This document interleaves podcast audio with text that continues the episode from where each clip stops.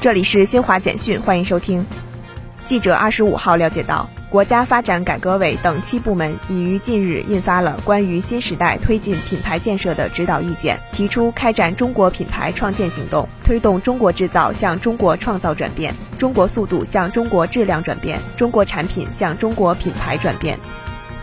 为落实中国、拉美和加勒比国家共同体论坛第三届部长会议共识，八月二十五号，中国应急管理部与拉共体轮值主席国阿根廷国际合作与人道主义援助署以视频方式共同主办首届中国、拉美和加勒比国家共同体灾害管理合作部长论坛。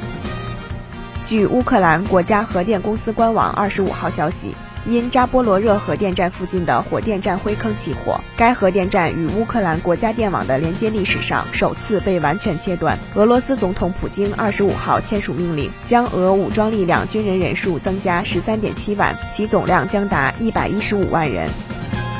世界卫生组织二十五号公布的最新数据显示，截至欧洲中部时间二十五号十七时五十一分，北京时间二十三时五十一分，全球新冠确诊病例较前一日增加八十二万九千一百六十三例，达到五亿九千六百一十一万九千五百零五例；死亡病例增加两千五百六十四例，达到六百四十五万七千一百零一例。